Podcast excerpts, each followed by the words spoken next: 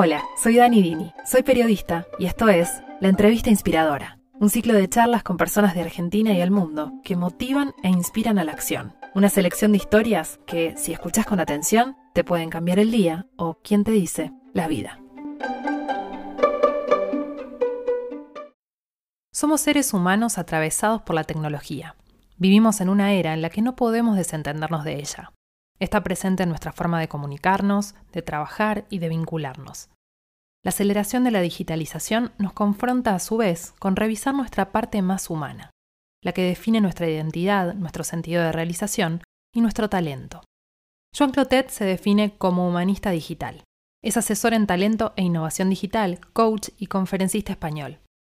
Para él, el término combina lo mejor del talento humano y de la tecnología para generar conciencia y cambio a favor de las personas. Pero, ¿cuál es el valor de ser humanos en esta era digital? ¿Las máquinas podrán reemplazarnos? ¿Podemos vincularnos con la tecnología desde un modo sano para que nos conecte con nuestros talentos? ¿O corremos el riesgo de caer en la narcotización de las redes y la hiperconexión? Joan es un defensor de incorporar la tecnología para potenciarnos y para brindarnos lo más codiciado, que hará la diferencia en los trabajos del futuro. Foco y tiempo para crecer. Somos todos únicos, pero no todos descubrimos nuestro talento, dice Joan. Trabajar en encontrarlo y conocerse son valores innegociables en el mundo que se viene. En esta entrevista, reflexiones profundas sobre nuestra era, nuestra relación con la tecnología, el futuro y las habilidades necesarias para diferenciarnos, brindarnos desde nuestra mejor versión y vivir más felices. Hola, hola, ¿cómo andan? Bueno, hoy estamos en una nueva edición de la entrevista inspiradora Seguimos poniendo en conversación cada semana temas que nos abren mundos, que nos invitan a cuestionarnos, a repensarnos y a conectar con personas que inspiran por lo que hacen y que nos pueden brindar una nueva visión del mundo, Hoy nos vamos a conectar en directo con España, con Barcelona, más específicamente, ya lo veo que está ahí. Nos vamos a conectar con Joan Clotet.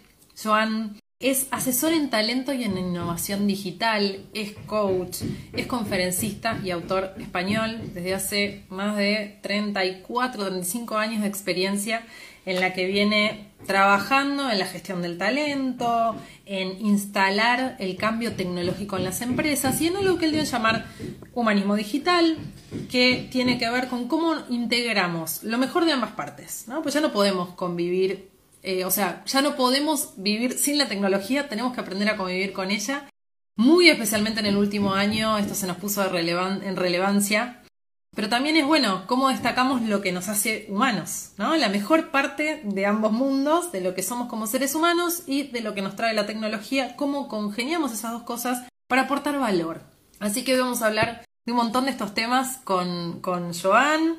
Eh, Joan es pionero en España justamente del humanismo digital, es conferencista, es profesor en universidades de negocios muy prestigiosas y además tiene un podcast que es Humanismo Digital y escribe un montón de artículos interesantes en su web. Así que bueno, no voy a hacer más preámbulo, lo voy a invitar para que aprovechemos esta conversación. A ver, Joan, ahí estamos. Muchos lo van a estar escuchando en vivo y otros lo van a estar escuchando seguramente en el podcast de la entrevista inspiradora. Hola, Joan. ¿Qué tal estás? ¿Cómo estás? Qué lindo verte y escucharte. Pues igualmente, igualmente. Muchas gracias por, por, invitarme y por, tu, y por tu interés. A ver si le doy un poco de luz a esto. Tampoco os perdéis mucho si no hay mucha luz, pero bueno. sí, sí, sí, se ve bien, se ve bien, se ve perfecto. Ahí estamos, claro, porque son 5 de la tarde en Buenos Aires para los que lo, están viendo en, en, directo y 10 de la noche acá en Barcelona, ¿es así? Eso es, las 10 de la noche aquí, sí, sí, terminando ya el día. ¿eh? Bueno, gracias por eso también. Estamos con un despasaje horario importante, así que ya terminando el día ustedes allá. Y nosotros todavía no lo terminamos, pero bueno, siempre los lunes creo yo son un buen disparador para poner en conversación temas que nos dejen pensando el resto de la semana y nos empujen ahí. Que me gustaría empezar por tu definición de humanismo digital, porque bueno, es, es, es un término súper bueno, a ver, yo siempre lo explico desde dos perspectivas, ¿no? Una es más, es más interna, es el producto de un ejercicio que hice hace unos pocos años para intentar definirme y presentarme en pocas palabras. Creo que cuando nos presentamos por lo que estudiamos hace más o menos tiempo, por lo que trabajamos, está bien, pero es incompleto.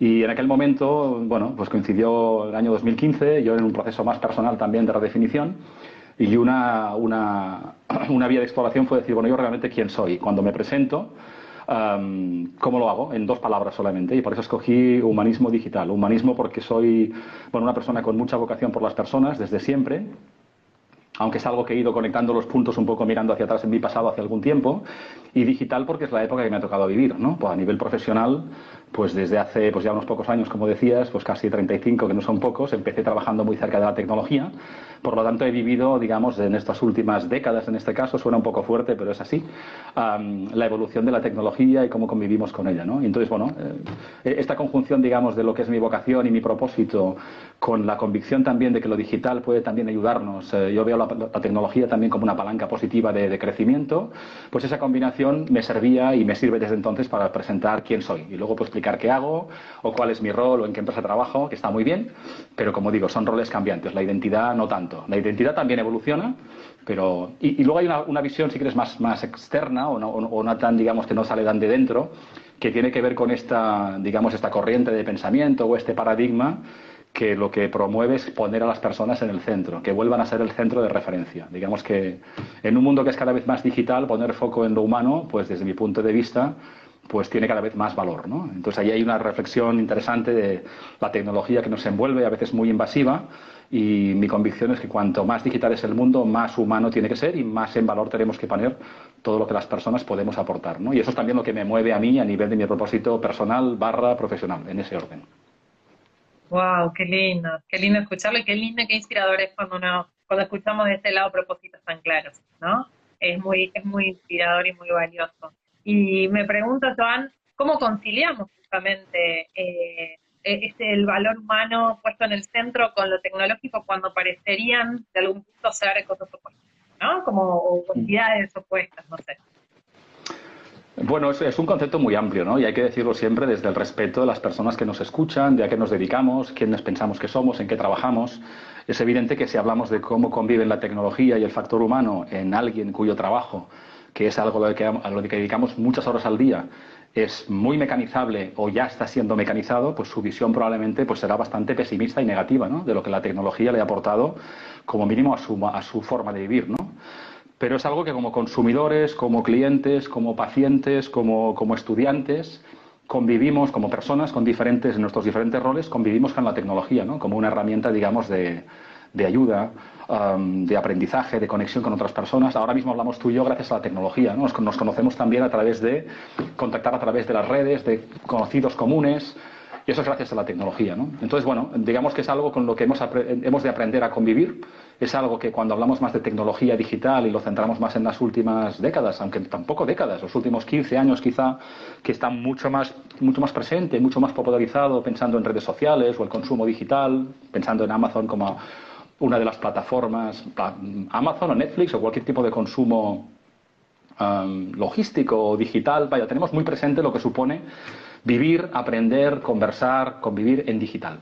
Y esto pues a veces nos ha llevado a pues, una cierta reflexión de si estamos muy saturados. ¿no? Piensa que estamos saliendo de un año con un poco de suerte, de muchísima saturación de lo digital, que también ha sido un año muy interesante. ¿no? Es decir, el motivo y la causa desde luego no es nada deseable, pero el mundo se ha parado y nos ha invitado también a, parar y a pensar. ¿no? Y también ha sido interesante observar pues, cómo reaccionamos a todo eso, ¿no? con todos los riesgos que implica si hemos tenido la suerte de que la salud, en este caso por el tema del COVID, pues no nos tocara de cerca, lo vemos con una perspectiva diferente, pero en otros casos se han juntado pues el hambre con las ganas de comer, ¿no? que decimos en España, es decir, bueno, pues crisis social, económica, y eso, que es lo que está ocurriendo a nuestro alrededor, pues que también tiene un cierto impacto en cada uno de nosotros, ¿no? En decir, oye, pues mm, no puedo salir de mi casa, tengo que dedicarme cierto tiempo, tengo ciertas restricciones o muchísimas restricciones, y eso nos ha dado tiempo, nos ha invitado y nos ha empujado, que digo siempre, a parar y a pensar. Y ha sido también interesante ver pues, cómo todos, en un proceso en que nadie tenía experiencia, hemos reaccionado a eso, ¿no? De la mejor manera posible o como cada uno ha podido hacerlo en su contexto. Cuando la única ventana que teníamos al mundo, no la única, pero que ha sido mucho, estado más presente y más útil, era la tecnología, ¿no? La tecnología para hablar con nuestros seres queridos o para contactar o para seguir trabajando a distancia si tenemos la suerte, o bueno, o no la suerte, pero nuestro foco está en el mundo del conocimiento. Para muchas personas, pues gracias a que esas personas son muy importantes Ah, y no pienso solamente en el ámbito sanitario, pues hemos seguido realmente pudiendo trabajar y nos, han cuidado, nos han curado, nos han traído la comida a casa. Entonces, bueno, digamos que es un año que por una, por una razón no deseada, eh, la importancia de las personas, a veces más invisibles de lo que merecerían por la importancia de su rol, de su trabajo, ha estado mucho más presente. Si eso lo combinas con el hecho que de repente pues, no puedes salir de tu casa, ah, hay cambios a tu alrededor, hay una crisis económica, pues es un año en, que ha sido interesante también para, bueno, un cierto punto de inflexión, decir cómo queremos seguir viviendo y trabajando e interactuando con, el mundo después de que esta pandemia termine. ¿eh? Tengo amigos que me dicen que soy demasiado optimista y que todo volverá a ser como antes, porque la inercia de muchas décadas no se cambia por unos pocos meses de, incertidumbre, de confinamiento, de crisis. Ah, pero bueno, eso dependerá de cada uno de nosotros, ¿no? de cómo lo hemos vivido y especialmente, pues bueno, si, nos ha cambiado en algo todo este proceso para que bueno, la, vida después eh, de toda esta etapa pues sea distinta y, mejor. ¿no? Ojalá, ojalá. Igual eh, me quedé pensando ¿no? en la idea de la inercia, porque eh, sos, una, una, persona muy interesante para hacerle esta pregunta por, por tu registro de la tecnología en los últimos 35 años. ¿no? vos mencionabas recién las redes sociales. Las redes sociales no tienen ni 15, 16 años como mucho desde que emergen, un poquito más LinkedIn, pero en realidad no hace tanto que llegaron que nos cambiaron la vida. Los smartphones, que están muy ligados a nuestro vínculo con las redes sociales, tampoco tienen tantos años. E Internet viene de los 90, más democratizado, quizás fines de los 90, por lo menos acá en Latinoamérica. Eh, con lo cual, yo no sé si es una inercia o un gran corte, sino que en realidad venimos en, en las últimas más de tres décadas en una transformación, ¿no? Te pregunto si es así, si vos lo viviste de esa manera y, cómo lo ves, y esto viene siendo un proceso, y cómo las redes sociales en este, en esta, en este cambio tecnológico, en esta aceleración de la tecnología como parte del conocimiento y vincularnos, también hicieron un quiebre y aceleraron ahí parte del proceso. Sí, a ver, en cuanto a la transformación, sin duda, lo que ocurre es que a pesar de que el tópico es decir que las cosas van muy deprisa, el concepto de prisa para cada uno es distinto también. Entonces, con una óptica, digamos, de perspectiva en función de nuestro ciclo vital y, como decía, si vemos un poco las décadas, en mi caso por un tema generacional, por poner un ejemplo concreto, cuando yo era un niño y aquí en Barcelona iba a un banco, me enseñaban lo que era un cajero automático. No solamente a mí, obviamente, sino era la nueva tecnología en los 80 o, finales de los 70, cuando yo tenía pues 10 años, 12 años, en que entrabas en la oficina bancaria y te explicaban que de aquella máquina podías sacar dinero. E incluso podías ponerla en un sobre y eso se ingresaba en tu cuenta. ¿no? Y, y parecía una persona que te enseñaba, promovía el uso de esa tecnología. Saltemos ahora 30 o 40 años más adelante pienso en mis hijos y a lo mejor no necesitan ir a ningún banco, porque se pasan dinero entre sí con aplicaciones en las que hay una transacción directa sin comisiones de por medio, sin oficinas. Por tanto, su modelo de referencia es otro, porque la generación ha cambiado, ellos han vivido quizá un modelo de consumo distinto y para ellos desplazarse, exagero un poco si quieres, ¿eh? pero para ellos tener que ir a la oficina bancaria en que puede haber cola de gente para sacar dinero, en que a lo mejor no hay saldo en la cuenta, dicen, ¿para qué? Si clic, aquí lo tienes, comisión cero, y bueno, digamos que tienen otros puntos de referencia. Entonces, para nosotros probablemente, ah, y, lo aplico al mundo bancario, porque claro, hablamos de una cosa que ha pasado hace muchas décadas, pero esto está cada vez más presente en muchísimos trabajos, vamos viendo que desaparecen, se transforman muchos trabajos. Y ahí también depende de nuestra óptica, nuestro punto de referencia. Recuerdo una conversación con alguien hace tres o cuatro años que me decía que en Estados Unidos estaban probando una tienda de McDonald's, una prueba piloto poniendo robots pequeños robots que te servían la hamburguesa. Ah, no duró demasiado tiempo porque básicamente era una prueba piloto para ver cuál era la experiencia de usuario, pero claro, los chicos, chicas relativamente jóvenes que se querían comprar la hamburguesa, a lo mejor hacen el pedido en aquel panel digital en la entrada y que le viniera la maquinita y les trajera su hamburguesa, pues oye, les hacía cierta gracia y además era más barato. Con lo cual no estaban pensando que a lo mejor ese puesto de trabajo era el suyo para pagarse sus estudios o el de su hermano, porque no lo han vivido. Para ellos era diversión, tecnología. Entonces no digo que sea ni bueno ni malo, lo que digo es que en función también de con qué mirada vemos las cosas y qué punto de referencia tenemos, pues aquello es bueno, es malo, es amenaza o es oportunidad. En mi caso, por un tema generacional, pues que he vivido estas últimas décadas y que empecé trabajando muy cerca de la tecnología, primero como consultor y luego en dirección de departamentos de áreas de sistemas de información, pues el foco estaba más en la entrada de la tecnología en las compañías, ¿no? Y que sigue muy vigente para hacer las cosas más eficientes, eh, digamos, para inyectar tecnología digital, para poder hacer las cosas más rápido, más barato, más eficiente, más personalizado, y esto sigue así. Si esto lo llevamos a negocios que son en origen ya digitales, pues tipo, pues eh, con producto digital, servicio digital, pues hay un montón de ejemplos en las que el concepto es, eh, insisto, ¿eh? no digo que sea bueno o sea malo, ¿no?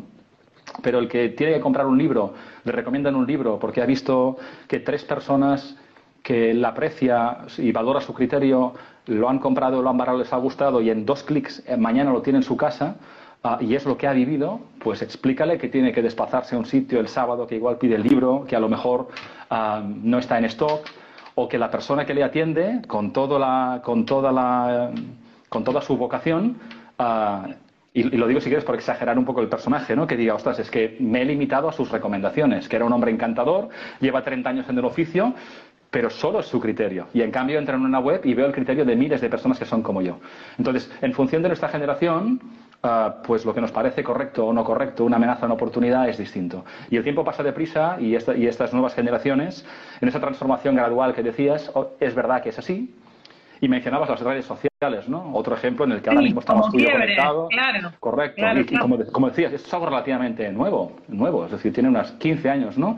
Y también aprendemos a utilizarlo sobre la marcha. Yo, yo también diría que esa conciencia digital no siempre va en paralelo, vaya, nunca va en paralelo a, la evolución de la tecnología, siempre va por delante de nosotros, ¿no? Entonces es interesante porque, por, ejemplo, y nos pasará a todos, ¿no? Cuando tenemos amigos o familia, en función de cómo ellos y ellas usen la tecnología, redes sociales en este caso, pues también tienen una visión de los riesgos. Mencionabas antes LinkedIn. LinkedIn existe hace muchos años. Cuando se empezó a utilizar, pues eh, muchas personas no le veían mucho el sentido. Decían, bueno, pues si busco trabajo estaré ahí y en cualquier caso estar muy presente, a lo mejor abro la ventana para que me llamen proveedores pesados, ¿no? Ahora, obviamente, no aplicará todo tipo de trabajos, pero es un directorio en que hay cientos de millones de personas y que si no estás ahí, eh, es que no existes, al menos digitalmente. Y obviamente puedes no estar, no es obligatorio, no hay que estar en todas las redes sociales. Mi, a ver, mi recomendación es que si tienes que estar, sea con una intención y con un para qué claro, y que lo hagas de manera intencional, sostenida, y no para estar omnipresente, porque al otro lado hay personas a las que hay que respetar su tiempo y su atención, y todos estamos a un clic de la muerte digital, que digo yo. Entonces, ese criterio es el mío, el que a mí me sirve, cada uno y cada una aplicará el que le sirva, pero está bien condicionado también por lo que hemos vivido. Un niño o una niña que ha nacido en redes sociales, cuyos padres están publicando su vida desde que está en, la barriga de su madre, no le verá los riesgos, le parecerá casi natural los temas de privacidad, pues cuando tenga criterio para ver lo que supone, pues a lo mejor tiene una conversación con sus padres para decidir si le hubiera gustado que su vida fuera publicada desde el momento menos cero, no lo sé. Entonces, eso también depende mucho de, los, de adultos, el, uso que le damos a las redes y qué nos parece que es conveniente o no. Nosotros venimos, insisto, ¿eh? a, riesgo de parecer o, de parecer más boomer, como dicen mis hijos, pues de, una generación en que vemos también los riesgos, ¿no? Y en muchos casos esos riesgos nos han llevado, no, es mi caso quizá, porque vengo más de trabajar cerca de la tecnología y me he sentido más cómodo con las tecnologías desde siempre, pero lo habitual no, no es eso. Es decir, oye, ¿para qué voy a estar ahí? Es decir, se ven más riesgos que oportunidades. Y yo creo que ahora estamos un poco en el otro lado. Se ve con cierta normalidad aquello que nos funciona. Entonces, no hay reglas aquí, cada uno tiene una experiencia. Ahí, mi punto o mi aprendizaje por, compartir es que lo que te decía al principio, ¿no? que esa conciencia digital, esa conciencia de oportunidad o de la imagen que proyectamos, pues bueno, e, e, evoluciona probablemente más tarde. Alguien va a buscar trabajo y su rastro digital pues habla por él o por ella y muchas veces, como se dice, a lo mejor no consigues un trabajo, pero sí puedes perderlo en función de lo que estás proyectando. Y cuando tú, como estudiante, sales al mercado laboral y te pones tu, mm, currículum digital eh, lo más presentable posible, llevas 10 años de rastro digital, quizá inconsciente, en el que hay muchas cosas que no son, no son muy malas, pero no son las que tú te gustaría presentar como cuando antaño te presentabas a una vacante, ponías tu currículum y explicabas tu mejor versión en papel a una persona cara a cara. Ahora nuestra fama digital nos precede. Yo suelo decir que nos preconocemos.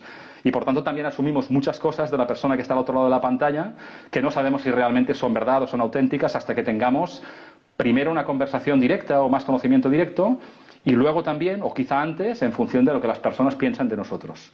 Yo no soy lo que pienso que soy. Yo tengo una intención, yo tengo una proyección, intento ser lo más, intento ser lo más auténtico posible, pero tú tienes una percepción de mí como la tiene todo el mundo. Y en digital esto se amplifica. Y eso es bueno o no tan bueno. Entonces las redes nos amplifican en todos los sentidos.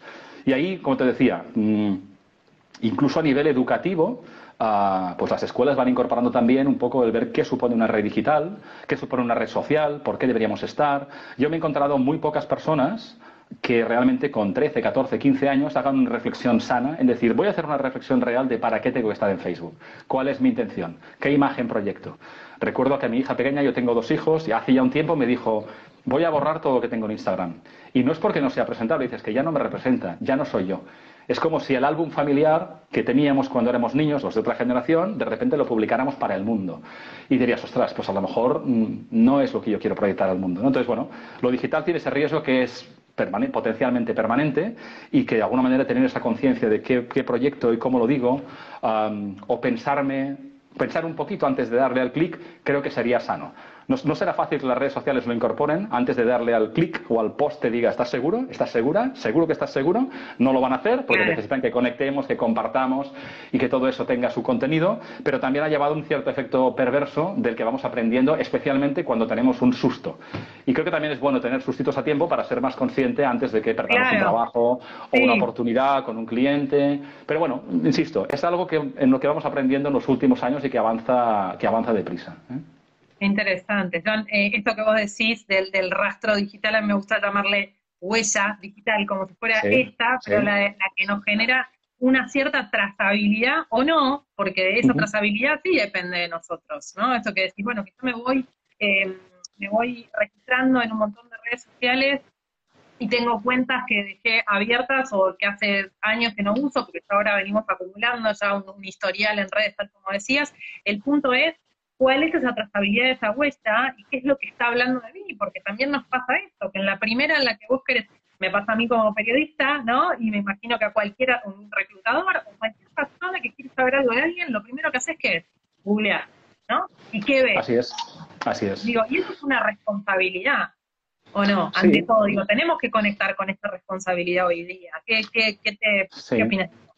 Sí, yo, creo que es un, tema más, no, sé si el más importante, pero un tema más a incorporar a nivel educativo, en casa, en la escuela, para que las personas más jóvenes, más inexpertas, pues realmente sepan a lo que se, a lo que se exponen. Tampoco sin demonizarlo, es decir, enseñarles las ventajas, las oportunidades, pero... Perdón, nuevas generaciones es excelente y vos tenés a tus hijos ahí muy cerca que tienen la suerte de tener un padre muy tecnológico, entonces como hay otra conciencia seguramente. Pero digo, las generaciones más grandes eh, los que fuimos creciendo con la tecnología o los que fuimos, todos los que fuimos incorporando ¿no? Eh, los avances tecnológicos y las, redes sociales ya están en ejercicio profesional, también tenemos, o sea, es doble conciencia la que tenemos que tener. Yo todavía recibo consultas de gente que, o que piensa lo que dijiste, que LinkedIn es solo si estoy buscando trabajo, o que, bueno, no, no quiero estar en redes sociales, a mí no me interesa, ¿no? En realidad es como es, es desaprovechar tu marca personal y acá me toca para comentar, en el plano online el que ya no podemos entendernos, ¿así?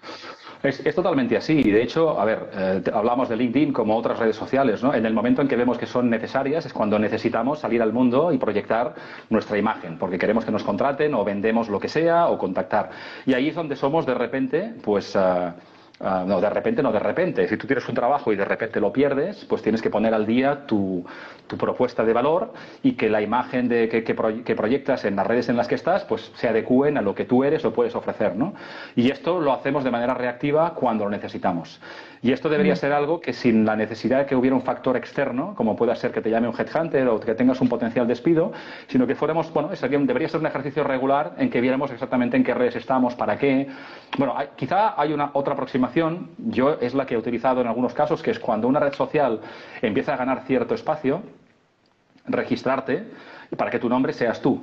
Es decir, si estás, yo por ejemplo no estoy en TikTok, no tengo nada contra TikTok, ah, pero entro y me doy de alta, pues porque puede aparecer otro Joan Clotet y, ya está, y a lo mejor no voy a entrar nunca, pero cuando veo que la red tiene una cierta entidad, pues me registro con mi nombre para que al menos mi nombre sea yo y no sea otra persona. Luego ya decidiré si tengo que estar ahí o no, ah, porque ese ejercicio, al igual que hace una empresa, ¿no?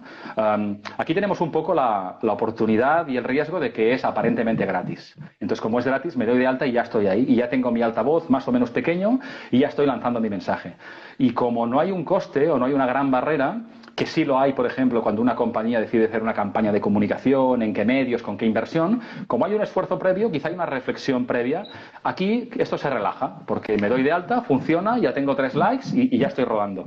Y eso está bien porque quita barreras de entrada, pero no está tan bien cuando te das cuenta que a lo mejor no deberías estar ahí. No pasa nada tampoco. Pero cuando aprendes ya de manera expuesta, pues bueno, pues a lo mejor, y, yo hablo con personas que me dicen, mira, yo no estoy en redes sociales, porque básicamente no le veo la ventaja. Y le digo, pues perfecto, me parece bien. Creo también que pierde oportunidades, porque el mundo es cada vez más digital, por tanto, por distintas razones, no solo porque busques trabajo, tener no solo presencia, sino que la presencia en red sea muy coherente con lo que tú eres y puedes aportar a los demás, es cada vez si no imprescindible, muy, muy, muy relevante. Y si alguien decide no estar, pues pierde oportunidades. Pero respeto perfectamente a la persona que dice, es que yo no quiero estar en Instagram, porque no sé qué me aporta. Y yo estoy en muchas redes porque me aportan y porque tiene un sentido, pero no por estar. Porque si no, imagínate Clubhouse, no sé la situación en Argentina en los últimos meses, ¿no? Pero ha sido un poco, no sé si está ya bajando un poco el soufflé. Aquí en España parece, parece que un poquito sí, pero de repente aparece una nueva red social en la que básicamente es el audio, conversación, ah, digamos, rooms o salas temáticas. Oye, como concepto, novedad, ¡guau! Todo el mundo está ahí. Y, y entras y ves gente que parece que viva allí, que está siempre allí. Y piensas, bueno, pues a lo mejor están acertando, pero desde un punto de vista que te decía antes, que quizás son, son gratis en cuanto a inversión tecnológica, pero es que consumimos tiempo de vida. Consumimos tiempo de vida invirtiendo o gastando tiempo en algo que no todos tenemos claro que sea que tenga sentido. Claro. Me hiciste acordar al, término FOMO, ¿no? Este fear of missing out, este miedo, esto que nos generan también las redes, del miedo de estar perdiéndome algo, ¿no? y por oposición después surge el FOMO, que es el joy of missing out, que es qué bueno perderme algo, ¿no? Pero digo, ¿cómo, estamos todo el tiempo ahí? Las redes también nos generan eso. Pero fíjate también que son los dos efectos son como una consecuencia de estar, no sé si demasiado, pero estar muy presente y como estoy muy, quiero decir enganchado porque parece que sea algo nocivo, ¿no? Pero realmente estás muy conectado y, convives con la tecnología por muchas razones, ¿no? y parece que tengas que desestresarte o hacer un detox digital, ¿no? Como el que está pues trabajando muchísimo y tiene que parar para hacer un retiro de meditación, que es muy sano y muy recomendable, pero quizás sería recomendable también, es decir, que, todo tuviera su justa medida, ¿no? Y esa justa medida de decidir en qué redes estás, con qué intensidad, diciendo qué o consumiendo qué, pues requiere cierta parada y reflexión, ¿vale? Eh, y a veces la hacemos pues, cuando, cuando ocurre algo externo. Recuerdo hace muchos años, bueno, no tantos, ¿eh? que voy a parecer aquí que tenga 70, pero recuerdo los padres de, de, nada, unos compañeros de mis hijos en el colegio y a su hija, amiga de mi hija, pues le hackearon la cuenta en Facebook. Y entonces, claro, mm, o te, hablo de hace unos 10 años como mínimo. Y claro, se armó todo el revuelo, es decir, cuando alguien mm, pues usurpa tu identidad, por lo que fuera, pues la chica debió compartiendo la contraseña, lo que fuera, con esa baja conciencia digital con alguien que se había enfadado con ella y empezó a actuar en su nombre pues a, lo que sea, a insultar a los compañeros, a decir, claro, la chica tuvo una crisis, en el colegio se generó un debate sanísimo en decir, señores, Vamos a hablar de ese tema, el uso de las redes. Entonces vamos a dar una serie de pautas que daremos en el colegio, pero que necesitamos que los padres también conozcáis y pongámonos un eh, de acuerdo, ¿no? Porque esto, bueno, y te hablo de hace muchos años y son cosas que pasan cada día. Esta familia, mm. a, partir de que le ocurrió esto a su hija, pues obviamente fueron mucho más conscientes en decir, ostras, ella desde mm. luego, estoy convencido de, bueno, lo sé además, de que todo el tema de la de la importancia de tener una contraseña y que no la compartas, lo tiene muy claro desde aquella vez, porque le pasó algo grave que le hizo sufrir durante unas cuantas semanas y generalmente cuando nos ocurren cosas directamente y las vivimos, pues las interiorizamos. Entonces, antes de que tengamos muchos sustos digitales o muchas, o muchas eh, bueno, desgracias digitales, pues es bueno aprender también de los demás o hacer ciertas reflexiones incluso, antes de, mm. de, tener el problema. ¿no? Y, y, por suerte también, y también nos lo ha dado digital, el conocimiento está disponible y las personas están a un clic de llamar a su puerta digital. No digo que todo el mundo esté disponible en el momento en que tú necesites, pero ya no, es un problema de falta de información. La información está y la otra es que realmente quizá hay demasiada y hay que saber pues, pues qué información necesitas y con qué criterio, porque bueno, pues todo el mundo está, estamos con nuestro altavoz diciendo lo que, lo que creemos que puede ser interesante por tener presencia digital y se complica el tener referentes. ¿no? pero bueno, es lo que te decía, tiene que ver con, con que ciertas consecuencias de usar las redes las aprendamos. No sé si has visto la película, pero es bastante conocida ¿no? en Netflix de uh, Social Dilemma, ¿no? El dilema social. ¿no?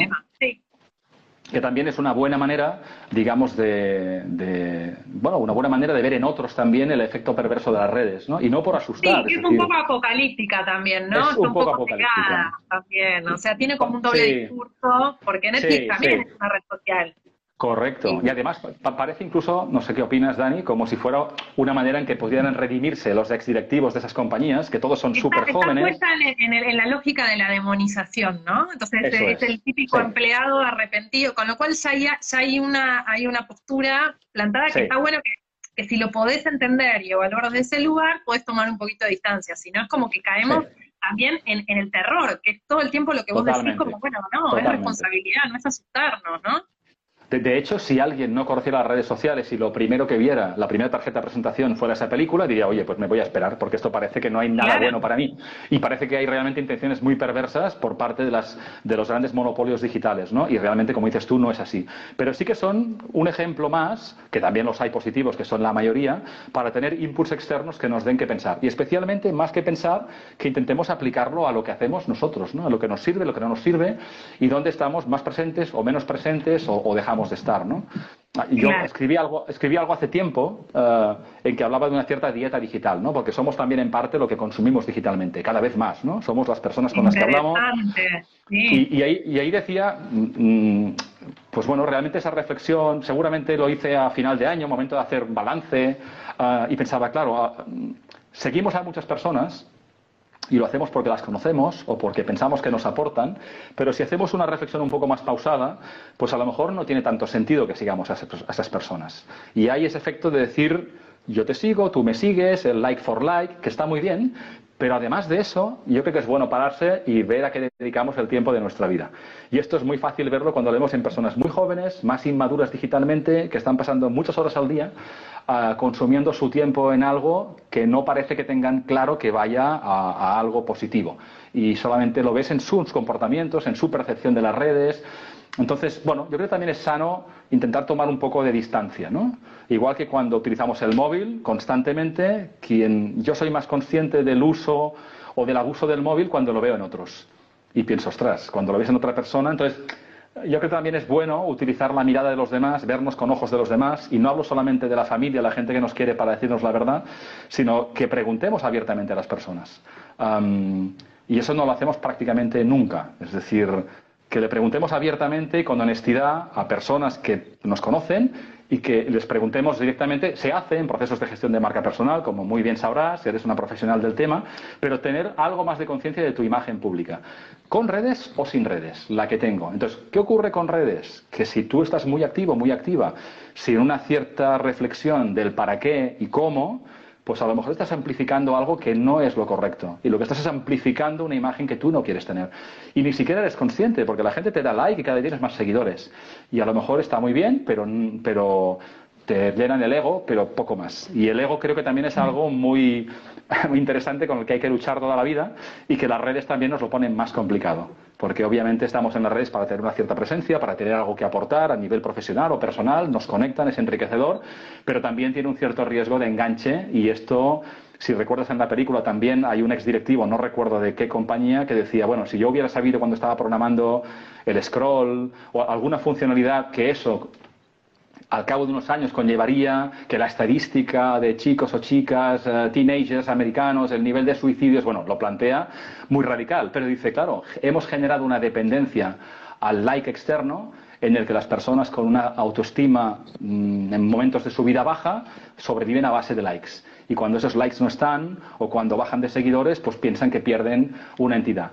Y fíjate, me voy un momento a lo digital, igual que pasa en la vida fuera de lo digital, ¿eh? conectando con lo que te decía al principio de lo que somos o lo que trabajamos. Como una persona que tiene un trabajo X, de repente pierde el trabajo y parece que haya perdido la identidad. Y es exactamente igual de bueno o de buena, con el mismo potencial, solo que ya no tiene ese título o ese cargo, que siempre es interesante ah, en función de lo que hagas, pero no somos solamente el trabajo. No somos, ni mucho menos, solo faltaría los seguidores que tenemos o los likes que nos dan cada día. ¿eh? Los likes que más deberían interesarnos son de la gente que tenemos más cerca. Eso es un criterio muy personal. ¿eh? Ah, y, insisto, ¿eh? utilizo las redes de manera intensiva, me encantan desde hace muchos años. Pero también intento ser un poco más consciente pues, de, que bueno, digamos que nos dan oportunidades, nos permiten conectar con personas fascinantes, aprendemos juntos y es algo que ha venido para quedarse y que a mí yo además lo disfruto y lo utilizo, pero que conviene mantener siempre un cierto punto de distancia, ¿eh? que no es fácil tenerlo porque al final, bueno, pues eh, es nuestro, nuestro día a día. Exacto, entiendo, entiendo que es conciliar, me gustó lo de la dieta digital, lo de plantearnos como, bueno, como, como convivir con esto y no demonizar las redes, ni irnos para, para un punto ni para el otro, sino como buscar ese equilibrio que como todo es difícil, pero, pero, pero sí, es muy interesante y creo que es parte de nuestra responsabilidad con, nuestra propia eh, huella, con nuestra marca digital y no digital, la, offline también, digo, todo es parte, porque ya no podemos desentendernos de, de, de la vida en el mundo digital, menos por pandemia o atravesando todavía una pandemia donde estamos, seguimos mediados por pantallas, esto va a continuar, digamos, hay, hay un cambio. Pero quiero traer a la conversación, Joan, Vos tenés una, una charla que es hermosa, que habla, eh, habla del talento, ¿no? Y habla del talento y de cómo nos conectamos eh, y cómo el talento no tiene edad, ¿no? Que después la voy a compartir en, en mis redes porque es, es imperdible, cada minuto de esa charla es imperdible. Pero justamente recién hablabas de esto, ¿no? De, de qué nos pasa con el ego, de los likes, de esto, del otro, y, y me llegaba como la idea de que justamente si estamos conectados con nuestro talento, y con, bueno, con, el talento y lo que traemos, con qué podemos brillar y qué es lo que viene con nosotros, digo, bueno, es más difícil que cualquier cosa externa te mueva. Entonces, acá la pregunta es, ¿cómo hacemos para conectar con, con, con nuestra, con esencia este, y con, este, con ese talento del que, del que vos mencionás? La pregunta es si todos tenemos algún talento único, o no sé si único, pero algún talento para traer al mundo. A ver, yo estoy convencido de que sí. Y, he tenido muchas conversaciones en mi vida con personas de todas las edades en las que por alguna alguna decisión ajena a ellos, de repente se han encontrado pues que el trabajo que aspiraban no lo tienen o lo han perdido de manera abrupta y, entran en esta reflexión, ¿no? Ah, Primero, yo, yo, estoy convencido de que sí, todos tenemos talento y además todos tenemos que ser artistas en lo nuestro, sea lo que sea lo que nos dediquemos. Ah, y cuanto más digital sea el mundo, más sentido tiene y más espacio tiene el factor humano en aquello que las máquinas difícilmente harán nunca, ¿no? que es, de momento solo hacemos las personas. ¿no? Y ese talento, ah, en esos procesos digamos más guiados de busca de ese talento, ese propósito, pues ah, parece complicado, ¿no? que digas, oye, pues a mí lo que me parece más frustrante es aparcar ese proyecto de lo que realmente me apasiona para dedicarle tiempo cuando me jubile. O esperar decir, a mí me encantaría hacer esto, pero yo creo que no estoy preparado. Ah, hay como dos caminos, ¿no? Es decir, conozco muy pocas personas que con 14, 15 años tengan muy claro quiénes son, tengan su ikigai muy definido y por tanto tenga muy claro para qué van a servir, qué necesita el mundo y en qué serán buenos o buenas sus próximos 60 o 70 años de vida laboral, que cada vez va a ser más larga. Es muy, es muy complicado. Ni siquiera una persona que haya nacido en un entorno personal o, familiar, emocional, educativo, que tenga un contexto, es que por pura juventud es muy difícil que eso esté claro. Con lo cual, esos descubrimientos los tomas durante tu vida. Durante tu vida. En muchos casos, en mi opinión, en mi experiencia, de manera muy reactiva tomas ciertas decisiones cuando eres muy joven de qué quieres estudiar o no, qué empiezas o qué acabas o qué, a dónde vas, y luego vas encadenando proyectos. Seguramente depende del, sector en el que trabajes, a lo que te dedicas. Hay personas que, que, a lo mejor han vivido toda su vida conectadas al proyecto que realmente les estimula más y con ese parámetro se mueven, ¿no? Pero no es la mayoría. Y luego también nos quedamos un poco atrapados financieramente y perdemos cierta libertad por decisiones que tomamos, ¿de acuerdo? Nos casamos, tenemos un coche o una hipoteca o lo que fuera, y son decisiones de largo plazo, especialmente la hipoteca, que también condicionan un poco las decisiones de futuro que vas a tomar, ¿no? Entonces, mi, experiencia es, si alguien se quiere dedicar tiempo para conocerse un poco mejor, esos talentos están ahí, están han estado presentes siempre. Una de las ventajas de no tener 16 y tener 26 o 36 o 46 es que has vivido lo suficiente como para mirar hacia atrás y explorarte a ti mismo o a ti misma y verte con otros ojos desde la distancia. Entonces recuperar momentos en que hacías cosas, en que disfrutabas de verdad, en que brillabas, en que las personas apreciaban lo que hacías y que eso está bastante más cerca de lo que te gustaría dedicar toda tu vida, a lo que trabajarías gratis. pero no solemos dedicarnos tiempo a eso a tiempo. yo, mi experiencia es que adolecemos de conversaciones de calidad a tiempo, desde que somos niños. y las tenemos cuando toca o cuando somos conscientes o cuando las necesitamos. Pero tomamos ciertas decisiones en la vida que condicionan en cierta manera, que estudiamos o no, ya nos cierra aparentemente ciertas puertas. Y te lo dice una persona que ha cambiado de profesión tres veces, que tampoco son muchas, pero que he hecho cosas relativamente distintas. No mucho, porque me he movido en el entorno de las empresas y he trabajado en la tecnología, luego en las personas, pero que tampoco es un camino muy lineal. Y, si por compartir un poco mi experiencia, ha pasado también por en ciertos momentos pararme y decir realmente a mí qué me gusta. Y yo con qué me apasiona, en qué disfruto, qué me reconoce la gente que puedo hacer mejor. Y luego ya que eso se puede hacer, la siguiente es tomar decisiones. Y esta es más complicada. En decir, oye, pues quizá lo haré, o no ahora, o a la próxima oportunidad, porque cuando aparece la oportunidad y es externa, no siempre tenemos todo el tiempo para tomar una buena decisión. Es como la persona que dice, me gustaría tener una experiencia internacional. Esto pasa mucho en el entorno multinacional que me he movido siempre yo. Y de repente le dicen, pues tengo tu oportunidad. Hay una oportunidad en Canadá dentro de, un mes. Tienes un fin de semana para decidirlo. Y de repente la persona tiene que aterrizar y decir, oye, pues sí, pero quizá no ahora. Oye, hablemos exactamente para hacer qué. Entonces, bueno, hay un efecto, un, factor externo que te pone delante una cierta presión de tomar una decisión. Y ahí cuando decides es cuando realmente pues tienes que acelerar el proceso en decir, realmente es lo que quiero o no. Entonces, en lugar de hacerlo de manera reactiva por eventos externos, que generalmente son una vacante, un proyecto, un socio, alguien que te dice, oye, pues vente conmigo que esto está funcionando, pues dedicarse cierto tiempo de calidad en aprender un poco más de nosotros mismos. Es decir, estamos en la era del aprendizaje constante y yo creo que adolecemos, o os recomiendo también, que dediquemos más tiempo a conocernos a nosotros mismos. Eh, con nuestra propia experiencia, con ayuda externa creo que es muy útil también hacerlo, y con ayuda de las personas que están a nuestro alrededor y que nos conocen. Porque el gran activo somos nosotros.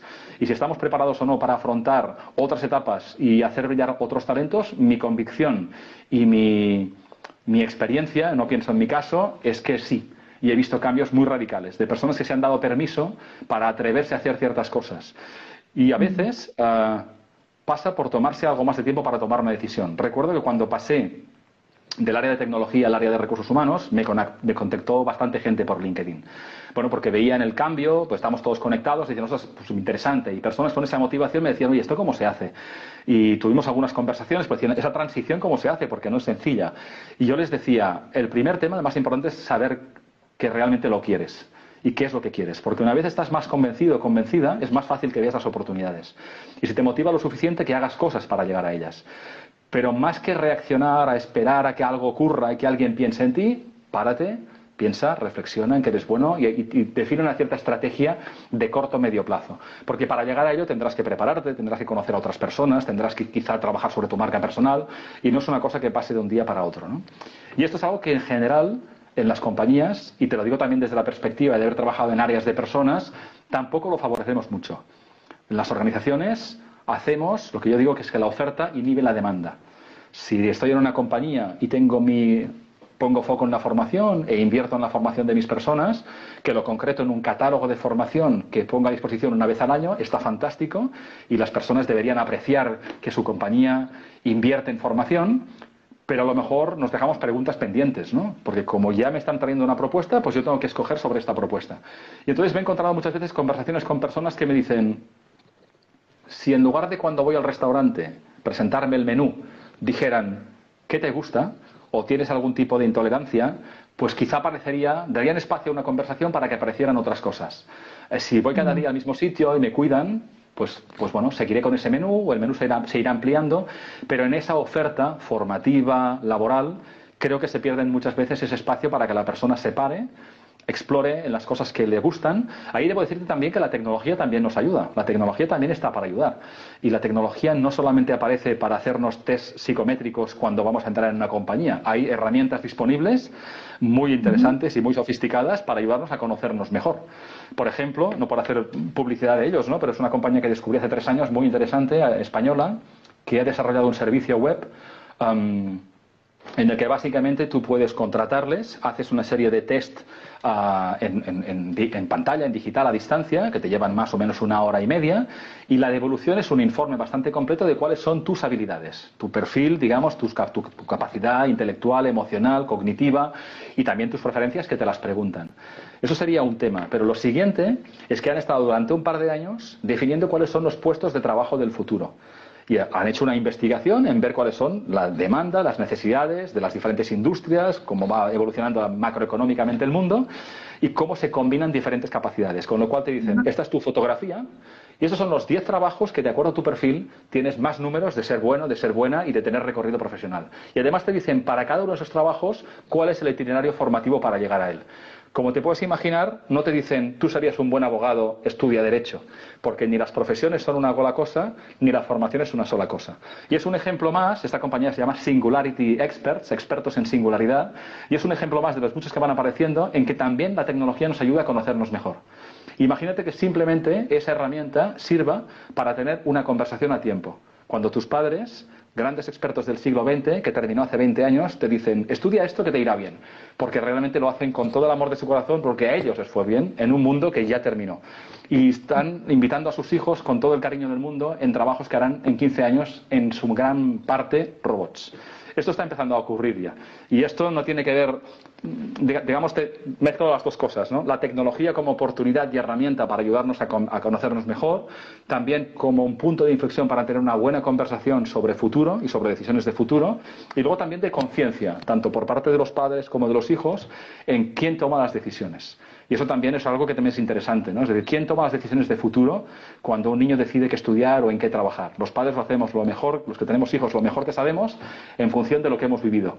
Pero el mundo cambia muy deprisa y no es para nada, te ponía el ejemplo del banco que viví yo, eh, hay cientos de ejemplos en que el mundo ha cambiado radicalmente. Y eso pasa también, en mi opinión, por un tema de conciencia de que el mundo está cambiando, de que las cosas son distintas y lo serán mucho más dentro de 10 años y mucho más dentro de 20. Exacto, y entender que el mundo por naturaleza es incierto y que esta palabra que trajiste varias veces en la conversación, que es el aprendizaje continuo, es parte. Ya no existen más eh, títulos que se cuelan en una pared y que, y que nos, nos representan durante toda nuestra etapa profesional hasta que nos jubilamos, ¿no? Inclusive lo que dijiste, el tiempo laboral cambia. Sea, ahora vamos a trabajar mucho más, ¿no? Pero también, y vos trajiste la palabra de Ikigai y hace un tiempito entrevisté a Francesc Miralles, Sí, lo eh, escuché. El, hecho de, el hecho de trabajar, el hecho de no jubilarnos, pero el hecho de estar, no de trabajar por el estar burnout, ¿no? Por estar agotados y estresados y vivir y no parar y no sé qué, sino el hecho de estar activos, disponibles y brindándonos al mundo desde un buen lugar, también es lo que nos hace más felices, más longevos, nos, da mejor calidad de vida, digo. Son todas cuestiones con las que también tenemos que aprender a convivir y que al final de cuentas son, son, muy interesantes y son positivas, ¿no? sí, sí.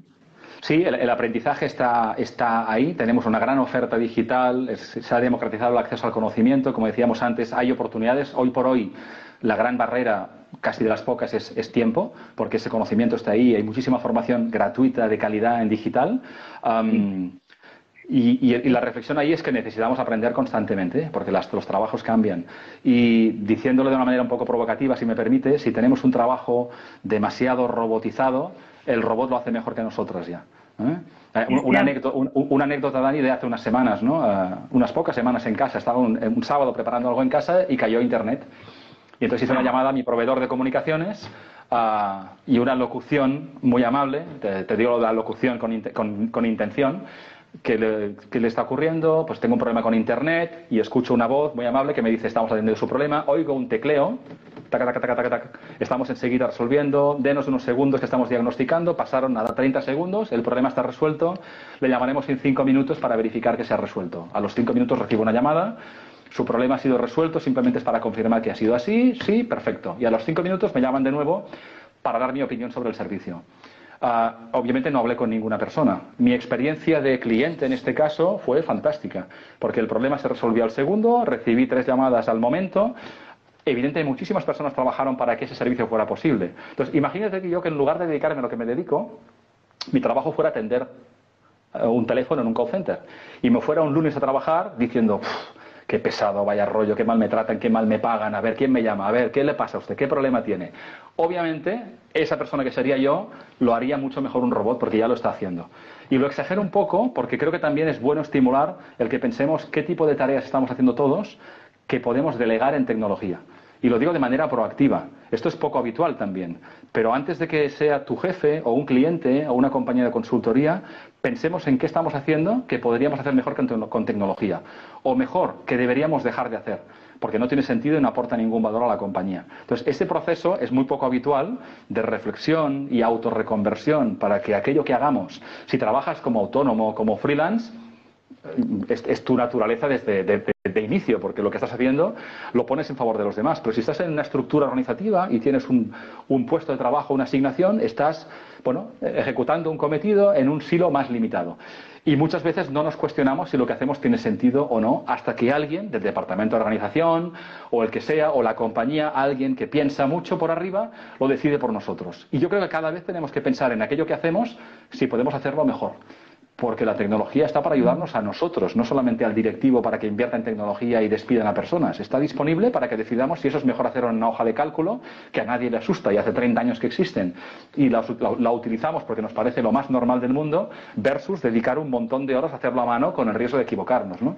Pues igual que hablamos de hojas de cálculo, hay muchísimas más cosas que mm, se pueden hacer mejor, más barato, más personalizado, más ágil, más compartible en digital. Pero esa actitud, actitud más proactiva, pues no es la habitual. Y las compañías tampoco la promueven. ¿eh? Tampoco Así que todavía, que todavía hay, año 2021, atravesando una pandemia que nos, nos, hizo acelerar tecnológicamente, todavía hay una resistencia a usar la tecnología para, para mejorar procesos y para para darnos dos cosas que vos mencionás como claves para crecer, que me encanta y que creo que son insustituibles, ¿no? Que ahí es donde hay que poner la atención. Foco y tiempo, ¿no? Sí, sí, sin duda, sin duda. Y, el, y el tiempo, tenemos todos el mismo, 24 horas al día. Es cierto que cuando hablamos de no tengo tiempo, deberíamos interpretarlo como en este momento de mi vida esto no es suficientemente importante para que lo asigne en mi agenda, y el, es decir, no tengo tiempo, no es prioritario y es comprensible, pero tenemos 24 horas todos. Y el foco quizás es el más complicado, ¿no? También la gestión del tiempo, ¿eh? por supuesto, ¿eh? porque no es fácil para, para nadie. Y conozco pocas personas que se sientan realmente uh, satisfechas y cómodas en cómo gestionan su tiempo. Pero el foco es más complicado, ¿en qué nos enfocamos, no? Y y por eso digo, forma parte de ese proceso, ¿no? En quién soy, en quién quiero ser, hacia qué me enfoco, qué decisiones tomo, a qué renuncio y qué pasos doy. es interesante hacerlo. Y además con fórmulas, y tú lo apuntabas antes también, ¿no? Que están cambiando. Recuerdo una conversación de hace un par de años, y la he tenido con personas parecidas a, en este tema, que me decían, mira, me interesa mucho ah, el factor humano, creo que voy a estudiar psicología. Y yo obviamente no le digo a nadie que no estudie, al revés, le digo que eso va a ser de por vida. Cuando me preguntan qué estudiaste, siempre le digo hace 30 años o la semana pasada. Y lo digo de una manera un poco provocativa, en el sentido de decir, oye, hay que estar siempre al día intentando mm, bueno, actualizarnos en lo, en lo que sea que hagamos. ¿no? Y esta persona me dijo, me estoy planteando hacer psicología. Y seguramente si me lo hubiera preguntado a, otra persona hace 30 años, le diría, ostras, pues qué buena decisión, es una buena carrera. Yo pensé, ostras, antes de dedicar 5 años de tu vida, de energía, de dinero, ¿para qué? Eh, yo, invito a practicar el paraqueaidismo, el para qué. Y en esta persona en particular, sin que fuera una sesión muy introspectiva ni muy de coaching, lo que quería realmente era tener una credencial que le permitiera salir al mercado Em, validado, validada en este caso era una mujer, de que podía dedicarse a algo cercano al factor humano. Y obviamente no le dije no hagas psicología, pero le dije, te le diría lo mismo no para cinco años, te diría lo mismo para cinco meses o para cinco semanas. Si vas a dedicar cinco semanas tu vida o cinco meses o cinco años, sería bueno que hicieras una cierta reflexión de si estás realmente convencido mm, y luego confirmes tu decisión. Y ese tipo de decisiones, de invertir gran parte, porque para mí tres años o cinco años es muchísimo tiempo, las tomamos con bastante ligereza uh, a día de hoy, porque estamos en esa, en esa transformación generacional en que los padres pensamos que eso es lo que va a ser interesante para nuestros hijos, ¿no? Y a lo mejor no lo va a ser en absoluto. Y el hijo que va a ser youtuber o, o que ya es youtuber, hace diez años el padre no lo entendía. Y ahora hay exitosísimos youtubers que que son grandes comunicadores, que tienen un dominio de la tecnología, que tienen un dominio, digamos, de la gestión de una comunidad, que aportan valor y que es una, es una profesión que ahora se entiende y respeta más. Pero cuando nació, pues lo que es un youtuber o un growth hacker o un community manager, pues probablemente en función de las personas, del entorno, del contexto de la persona, pues no, no, no, se entienden. Pues igual que estos tres ejemplos, hay 300 más que están llegando y que son los trabajos del futuro y que no llegarán de un día para otro. Hay, hay un informe que publica el, el, Foro Económico Mundial que cada cierto tiempo saca sus predicciones de tendencias de futuro, ¿no? Aparte de que cada año uh, ponen foco en la altísima necesidad de habilidades digitales, el déficit que hay y que, y cualquier trabajo se necesitan muchos especialistas en competencias digitales, um, hicieron una, una, un vaticinio que para 2025 el 50% de las tareas hoy conocidas las harán máquinas. Entonces, claro, esto ya veremos en 2025. Ojalá estemos conversando tú y yo y comentando qué es lo que ha ocurrido. Pero para mí esto tiene una lectura y es 2025 es dentro de cuatro años. Ahí la pregunta es, ¿solo nos quedan cuatro años o, aún nos quedan cuatro años? Porque cuatro años es una bestialidad de tiempo si hacemos cosas.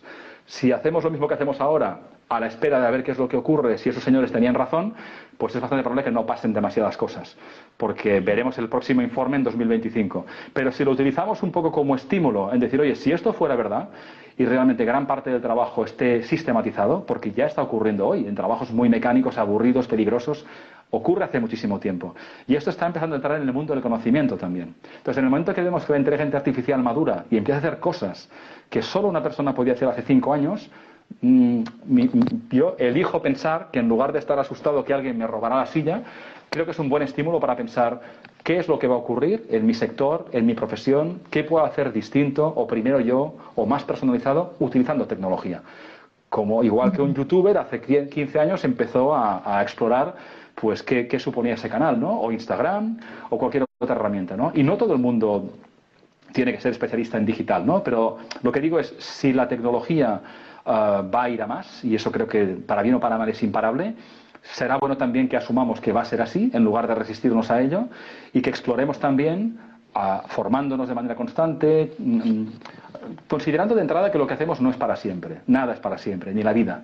Entonces, tener eso muy presente nos ayuda también a, pensar que lo que estamos haciendo ahora podría terminarse y no decidirlo nosotros. Y si eso ocurriera, sería interesante que ese proceso de reflexión de qué hago, cómo me reinvento, o, no lo tomes cuando ya estás sin trabajo, de manera inesperada. Entonces, creo que es un buen ejercicio a hacer si tienes trabajo o en un momento de tu vida de serenidad, acompañado de buenos profesionales, si te lo puedes permitir, que siempre ayuda muchísimo, para decidir cuál es el foco del próximo capítulo de tu vida. Cuanto más claro lo tengas y más trabajado lo tengas, pues tendrás más claro las oportunidades, estarás más preparado, más preparada para ser una opción um, elegible o más competitiva Uh, y, y, no irás un poco contra el reloj, ¿no? Porque no, no, lo digo solamente por un tema profesional, ¿eh? porque eso también conecta con lo que tú decías, que es hacer algo que tenga que ver con para aquello para lo que hemos nacido. Y esto no se descubre un día por, por no, una... Claro que no, no, no es, es eh, increíble escucharte porque creo que como que iba, iba recalculando cuántas de las claves nos fuiste dando a lo largo de toda la, de la conversación de cuáles son las habilidades que necesitamos para llegar a este 2025 que aparentemente nos va a devolver más cambios todavía de los que ya estamos atravesando, ¿no? Flexibilidad, aprendizaje continuo, eh, conectarnos con nuestro talento, la conexión con la tecnología y maximizarla, foco, gestión de tiempo, ¿no? Tengo como muchos ítems ahí súper interesantes. Empa empa ¿no? Empatía, empatía, creatividad, eh, interacción con las personas, o sea, si, si, cuando me preguntan a alguien qué deberían estudiar mis hijos, le podría decir mil cosas, pero le sugiero, aunque, aunque, suene, aunque, aunque suene un poco filosófico, que ejerzan de seres humanos, que pongan foco en aquello que las personas, solo una persona podrá hacer. Esa persona del call center que te decía el ejemplo, si fuera yo, Quizá habría 300 personas y ahora hay 5, pero las 5 que están son personas con empatía a distancia, son personas que conectan con, una, con, un cliente que está al otro lado de la pantalla, buenas personas que con un poco de suerte sus su compañía las cuida, las valora, ya no son 300, son 5, pero cuando el robot no llega, y realmente no creo que nunca llegue a hacer al 100% lo que una persona puede hacer hoy, ahí hay una gran oportunidad para que una persona haga un buen trabajo, de call center o de lo que sea. Y eso pasa por, también por practicar y, por ejercer. No nos licenciamos en empatía. Son habilidades que las tenemos que ejercer practicando en el día a día. Entonces ahí, mmm, bueno, yo creo que no están tan asociadas con nuestro perfil, están más asociadas con nuestra, primero, la oportunidad de que eso es interesante nos formamos por motivación o por necesidad y, esta, y estos, estas características, estas habilidades que son intrínsecamente humanas, pues nos parece que vienen de serie y necesitamos entrenarnos en eso también, a diario, y ser buenos seres humanos ah, para que alguien pueda decidir que ese factor humano que complementa la tecnología somos nosotros. Y eso ya está ocurriendo en muchos casos. Quizá no en trabajos como tuyo como el mío, pero hay áreas muy industriales en que ponen muchas máquinas, pero cuando está una persona... es la mejor persona para el puesto. Siempre me he preguntado si, por ejemplo, Amazon, que tiene ahora mismo si no recuerdo mal, más de 220.000 robots, un negocio muy logístico, como sabes, obviamente tienen muchas personas también y han crecido muchísimo este año y, bueno, cuidan también a sus personas. Pero probablemente el director de recursos humanos o de personas o, o, de operaciones, como se llame en Amazon, está pensando en capacidades y no todas son humanas. En su caso, una gran parte de las capacidades de la compañía son tecnológicas. Y no lo decide el director de tecnología. Ponen los medios. Entonces, hay compañías, las de servicios, cuya fuerza motriz son las personas, por tanto, si una compañía de servicios no cuida a su gente y no les ayuda a conocerse mejor y a crecer, perderá a su gente, que son su capacidad de negocio, pero más allá de las compañías de servicios, todas tienen personas y tienen que, eh, y tienen que, cuidarlas en sentido amplio y ayudarlas a, a crecer. Y ayudarlas también a conocerse mejor y a ver cuál es su propósito suena un poco raro, ¿no? Que tu compañía te pague para, para, que descubras cuál es tu propósito. Pero hay muchas personas jóvenes que entran en el mercado laboral que quieren solamente trabajar en empresas que tengan un propósito claro y, los, y cuyos comportamientos de la persona que le está entrevistando cuadren con ese propósito. Porque si no, no quieren trabajar ahí. No trabajan solamente por un sueldo o por una marca aparentemente de prestigio. Quieren trabajar con gente que valga la pena, en sitios en los que realmente aprendan de manera constante. Y si no, se irán a otro sitio. Y ahí también las compañías, los, negocios reaccionan porque hay mucho por hacer para que sean sitios en los que valga realmente la pena pasar la mayor parte de nuestra vida. Y eso creo que realmente las personas son deberíamos ser un poco más exigentes. Eh, en general intentamos serlo, pero ganamos también libertad de decisión formándonos de manera constante. Qué lindo, qué lindo esto que dices, ¿no? También esto de, cómo cambia la empleabilidad y el, conectar con espacios que reconozcan nuestro talento y que también nos potencien y nos den eh, ganas de seguir expandiendo, ¿no? Porque bueno, cada vez está más patente y creo que la pandemia ha sido parte de lo que catalizó esto. El tiempo que tenemos es tiempo de vida, ¿no? Y es finito, vos lo decías en tu charla también, es como algo que sí, sí, todos lo sabemos, pero bueno, eh, las circunstancias como las que venimos viendo, viviendo nos lo ponen de frente eh, y frente a eso es tomar mejores decisiones y, hoy, y en eso poder tomar elecciones que potencien nuestro talento en vez de nada, que sea uno de paso y automatizado, y también le pone, valor y creo eso que también eh, construye un mundo mejor. Y, además, fíjate, Dani, por, por, por enfatizarlo aún más, ¿eh? somos todos muy buenos en algo. No siempre nos lo reconocemos porque somos generalmente autocríticos, el ser humano suele ser más autocrítico, pero todos somos buenos en algo, que aflora cuando es necesario. Entonces no sabemos de qué somos capaces hasta que no hay alternativa. Y hemos visto a grandes personas que, o cambiando de trabajo en algo que aparentemente no estaban preparados o haciendo algo absolutamente extraordinario, se reconocen y los demás les reconocen cuando ha habido una circunstancia que ha sacado lo mejor de ellos. Entonces, sobre la base de que todos tenemos mucha más capacidad de la que estamos demostrando en nuestros roles diarios, trabajar y explorar un poco ahí a tiempo, sin, sin, hacerlo de manera reactiva, porque ya estamos forzados a ello, creo que es una inversión muy interesante de tiempo, porque realmente te ayuda a tomar decisiones más serenas, más, más conectadas con quién eres tú, con lo que puedes ofrecer al mundo, y eso ayuda. Creo, y fíjate, en mi caso, he trabajado toda mi vida en grandes empresas, llevo un año como freelance, como freelance convencido y feliz de la decisión, pero llevaba muchísimos años diciendo que la actitud del freelance deberíamos tenerla siempre. A lo mejor nos paga una compañía el 100% de nuestro tiempo, pero deberíamos tener muy presente que eso no es para siempre Ah, si conseguimos conectar pues, muchos proyectos en la misma compañía y nos jubilamos ahí, fantástico. Si queremos y nos quieren, pero solo por pura estadística es posible que un día no estemos ahí. Entonces, esa actitud de tener una reflexión de intentar ser siempre empleables, y no pienso en cambiar de trabajo, pienso en la propia compañía. Es decir, ocuparnos de nosotros mismos, no de manera reactiva porque hay una vacante o el área de recursos humanos nos llama a la puerta, sino una cierta reflexión de poner en valor lo que podemos hacer para la compañía en la que estamos y eso también tiene que ver con, nosotros mismos. Es decir, ah, yo creo que las decisiones importantes en la vida debemos tomarlas nosotros, no porque ocurre algo desde fuera. Eh, muchas veces no las tomamos porque no somos conscientes del riesgo o de la oportunidad y luego cosas grandes o pequeñas o pandemias o reorganizaciones pues nos hacen despertar, ¿no? Pero creo que todas las personas tienen mucho, mucho talento y mucha motivación latente. Tú imagínate una compañía de cualquier sector en que las personas el domingo por la noche estuvieran ya ansiosos, ansiosas de empezar la semana laboral el lunes y que fueran el lunes a trabajar porque es un sitio en el que vale la pena que trabajaran con otras personas inspiradas a dar lo mejor de sí mismos en favor de, un, de una visión y de un proyecto común que va más allá de ganar dinero, que tiene impacto en su entorno. Esto parece utópico, pero las personas tenemos esa, esa capacidad y la capacidad de aflorarla pasa por un proyecto estimulante, por un líder realmente inspirador, pero está en las personas. Entonces, no estemos siempre a la espera de que aparezca ese proyecto, ese líder, sino que, bueno, busquemos la manera también de ver qué es lo que nos conecta, qué es lo que nos motiva. Y como te decía antes, cuando ya tenemos ciertos años de vida, no hace falta tener 50, 60, 70, cuando ya hemos vivido un cierto tiempo, tenemos más vida de la que aprender.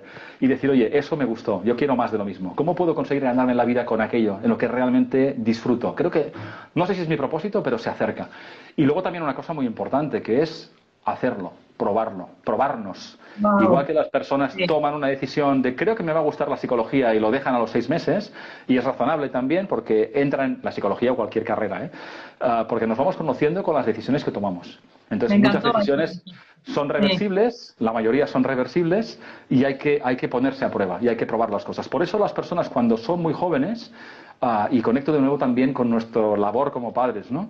Hay que dejarles que se atrevan. A mí cuando me preguntan, ¿tus hijos qué quieres que sean? El tópico es felices, que eso nos pasará a todos los padres, pero yo, yo suelo decir, yo, mi aspiración o nuestra aspiración con mi mujer es que se conozcan bien a tiempo y que tomen decisiones por sí mismos, por sí mismas, para poder tener una vida lo más plena posible. Y porque lo pienso también para nosotros. ¿no? Entonces, nosotros intentamos ayudarles, como cualquier padre, a sus hijos, en un mundo que está cambiando, en un mundo laboral que es muy incierto y que lo único que la apuesta segura, desde mi punto de vista, es invertir en nosotros mismos, en quiénes somos de verdad, en aquello que nos gusta, idealmente nos apasiona, y que tomemos ciertas decisiones también para invertir en nosotros. Y si puede ser además en temas que solamente las personas podremos hacer. Hay cosas que son muy humanas y que lo seguirán siendo. Difícilmente cosas que hoy vemos en películas de ciencia ficción están llegando ya y hay médicos, abogados, eh, tu trabajo, el mío, que en parte puede hacerlo ya un robot, pero tenemos que seguir trabajando para que al otro lado las personas nos sigan prefiriendo. Que si algún día esta conversación la tienen dos avatares, uh, sigan prefiriendo escucharnos a ti y a mí porque a lo mejor les transmitimos algo más ah, y es una decisión personal. Déjame también compartir contigo una experiencia muy rápidamente con un taxista en Madrid que he contado muchas veces. Y este chico, un chico muy joven, veintipocos años, y llevaba muchísima tecnología. Llevaba el TomTom, llevaba el móvil, tres o cuatro. Y le dije, caramba, sí que vas equipado, ¿no? dice, sí, la verdad es que siempre me gustó, desde que era un niño me gustaba la tecnología, los videojuegos en casa. Y claro, ahora llevo un taxi y la tecnología está asociada. Los clientes me llegan por este canal. Ah, yo, creo que me ayuda a hacer mejor mi trabajo. Y me dijo, mi padre, que tenemos dos taxis en la familia, dos licencias, me dice que me va a transferir las licencias para que siga con su trabajo, porque así mm, tengo un trabajo para toda la vida. Y yo se lo agradezco, pero fue un trabajo para toda la vida para él para mí no lo va a ser, porque creo que por lo que estoy leyendo, no sé si usted conoce, me dijo el informe de la Universidad de Oxford de 2013, ya me lo estaba escuchando con atención, te aseguro que me lo escuché con mucha más atención, y me dijo, claro, la evolución realmente de trabajos como el mío, que es en función de cómo evoluciona el coche autónomo, pues no lo sé si serán 10, 15 o 20 años, pero desde luego 40 años esto no va a ser. Con lo cual me estoy planteando vender las licencias que en Madrid todavía pues valen una cierta cantidad e invertir en una, en una aplicación móvil. ¿Usted qué opina? me dijo. Y le dije literalmente, pues opino que si me dejaras te grabaría lo que acabas de decir para que muchas personas cuyo trabajo no lo sienten tan amenazado como el tuyo, están simplemente a la espera de que alguien decida algo por ellos, en algo que les afecta directamente, que es su trabajo, con lo que se ganan el pan y con lo que pagan la hipoteca, esperando a la siguiente vacante o a su jefe o a no sé muy bien qué, cuando está en sus manos el decidir quién soy, qué quiero hacer y qué pasitos podría dar para acercarme a eso, que está en manos de una mayoría, de una mayoría, quizá no de todo el mundo, desgraciadamente, pero está en manos de una mayoría. Yo tengo la convicción de que tenemos muchas más capacidad de tomar decisiones que nos afectan muy directamente ah, y pasan realmente por tener la necesidad, la motivación y dar un pequeño paso. Y cuando das un pequeño paso y te sientes más o menos cómodo y eso sale más o menos bien, te vienes arriba, que decimos aquí, no sé si en Argentina se usa la misma expresión, y dices, ostras, te animas y dices, pues más de lo mismo, y acabas haciendo una profesión de lo tuyo, o un proyecto, o lo que fuera. Y tampoco tiene que ser para siempre, pero ir explorando esas áreas en las que realmente nos conectan, en que nos sentimos más plenos, más felices, que generalmente conecta con hacer cosas para los demás, y no solamente con vocación de negocio y de clientes y de ingresos, que también, claro, pero lo decías tú antes cuando hablas con una persona que está realmente muy conectada con lo que hace, que se lo cree, pues tiene bastantes más números de eso ofrecerlo al mundo y que alguien lo prefiera a él o a ella, porque lo que, lo que hace se lo cree de verdad y lo hace con la mejor. Evidentemente, si mi, si mi trabajo fuera hacer algo muy mecánico y mecanizable, por mucho entusiasmo que lo hiciera, debería ser también hábil en decir, oye, es que esto ya lo está haciendo un robot y es más barato que lo haga un robot. Por tanto, aunque sea mi aparente pasión, será inteligente que también piense en otras cosas. Como lo que decía este chico, que se le, él lo sabía, pero se subió al pasajero ideal para escuchar eso y para además darle un feedback, ¿no? Pero, fíjate, Dani, mm. fíjate, Dani, que también le dije, cuando me bajé, le dije, mira, si algún día eso llega, ojalá lo podamos comentar, porque estaremos tú y yo vivos y lo comentaremos, pero yo pagaría un poco más por viajar contigo, por tener esta conversación. Y me dijo, oye, es una idea de negocio. Le digo, bueno, es que eso pasará. Podremos decidir si vamos en un coche conducido o con una persona agradable en una conversación interesante. Y yo pagaría un poco más por ir con una persona. No sé, no sé qué pasará en el, futuro, pero esta es mi sensación de ahora. ¿eh? Qué lindo, qué lindo. Es súper inspirador escucharte. Nos has dejado, pero un montón de conceptos y de aprendizajes, eh, Joan, en esta, en esta entrevista, en esta conversación increíble. Y, bueno, y me, quedo con, con, esto, ¿no? Con, un montón de cosas que hemos charlado, pero con este mensaje de conectar con nuestro talento, que todos lo tenemos, es lo que hace y hará la diferencia aún más en el futuro que se viene, que ya está aquí, eh, con hacer, ¿no? Como movilizarnos a la acción, con un pequeño paso que puede cambiarlo todo, y te diría con algo más, que también es parte, creo, del antiguo paradigma, con desmitificar el error, ¿no? Como en realidad como salir en meta, como el hacer, como el, el vamos a hacer, y ahí, ahí en ese aprendizaje, lo decías tú varias veces hoy, eh, ahí es donde también nos probamos y donde nos descubrimos en nuevas versiones de nosotros mismos. Me encantó. buenísimo, Dani. Imagínate que Picasso cuando estaba pintando de pequeño su padre le dijera, qué, mal lo haces, ¿no? O te has equivocado. Menos mal que no lo hizo. Porque gente como Picasso y como muchísima gente en profesiones artísticas o de cualquier estilo se equivocaron y su contexto les permitió equivocarse y mejorar y mejorar y mejorar para ser auténticos cracks en lo suyo. Y yo sigo pensando, y no sé, la vida quizá me lo desmiente, que todos somos cracks en algo. La otra es que nos tomemos el tiempo para descubrirlo a tiempo o nos atrevamos o nuestra, digamos, libertad o nuestras decisiones que siempre están condicionadas por pues bueno, pues, pues tengamos esa capacidad de tomar decisiones a tiempo, ¿no? Pero mi convicción es que todos tenemos mucho más talento del que somos capaces de ver con nuestros propios ojos. Por eso también es bueno enviarnos también con, ojos ajenos. Creo que ayuda muchísimo. ¿eh? Qué hermoso. Bueno, creo que mejores palabras para, para cerrar esta, esta clase magistral, te digo, que nos has dado, no hay, así que gracias inmensas por tu generosidad, por el tiempo, por la pasión que le pones a cada cosa que decís, porque creo que todos los que te escuchamos y los que escucharán esto van a quedar muy motivados. Yo por lo menos estoy como este, con, todas las luces ahí encendidas y, con muchas ganas de, bueno, de, esto, de conectar y de invitar a muchos más a que conecten con nosotros. Gracias, Dani. Un placer.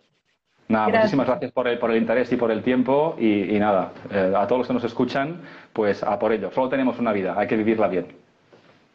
Gracias. Adiós. Nos vemos. Un beso. Adiós.